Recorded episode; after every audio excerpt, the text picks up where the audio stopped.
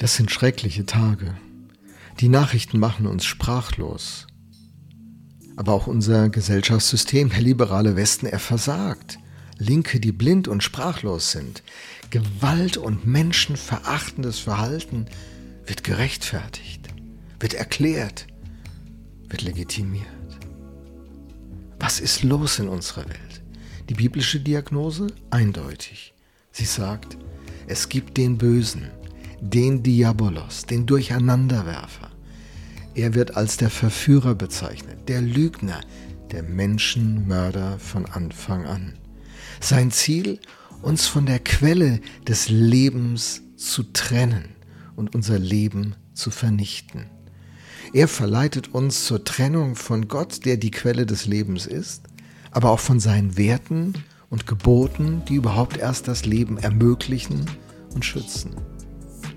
Die Bibel nennt das Sünde. Sünde heißt zu Deutsch Trennung oder Zielverfehlung. Daraus folgen dann die Sünden, die so oft genannt werden, die moralischer Natur sind. Am Ende zerstört es alles. Unsere Beziehungen, Vertrauen, wem kann man noch glauben, unser Miteinander, unsere Menschlichkeit, Mitgefühl, Hilfsbereitschaft, was ist alles zerstört und zerbrochen? Die Sünde ist der Leute Verderben, lehrt und dokumentiert die Bibel. Und durch die ganze Geschichte der Menschheit wird das belegt. So spannend. Kein Techriese, kein Politiker, kein Philosoph, Künstler oder Sportler, auch kein Nobelpreisträger, Autokrat, Lebenskünstler oder Aussteiger kommt mit dieser Sünde klar, kann sie bändigen, sie in die Schranken weisen oder am Ende gar besiegen. Sie besiegt uns, da ist Dunkles in uns, nicht nur am anderen, in uns. Wie wird man dieser Situation Herr?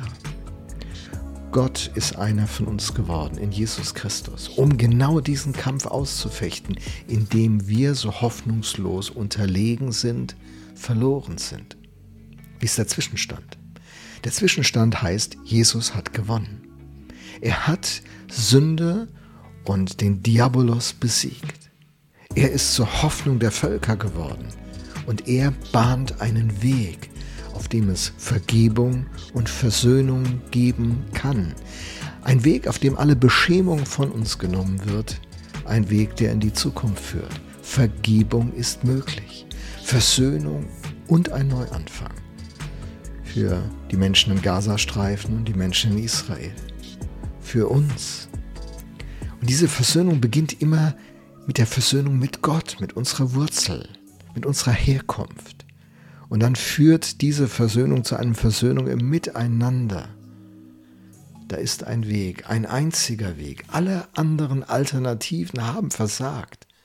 Durch die ganze Geschichte der Menschheit hindurch und versagen bis heute. Täglich dokumentieren das die Medien. Christen stehen dem nun entgegen und halten ein Licht in diese Dunkelheit und werden zu Botschaftern dieser Hoffnung, wenn sie denn ihren Glauben so leben, wie Jesus es ihnen gesagt hat. Auch das ist leider nicht selbstverständlich. Was tun diese Christen? Sie beten für ihre Feinde. Sie verweigern sich unversöhnlich zu sein.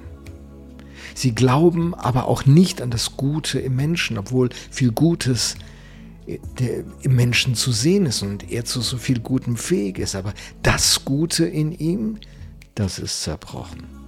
Wir glauben an einen guten Gott, der sich selbst in den Riss gestellt, ach was sage ich, geworfen hat.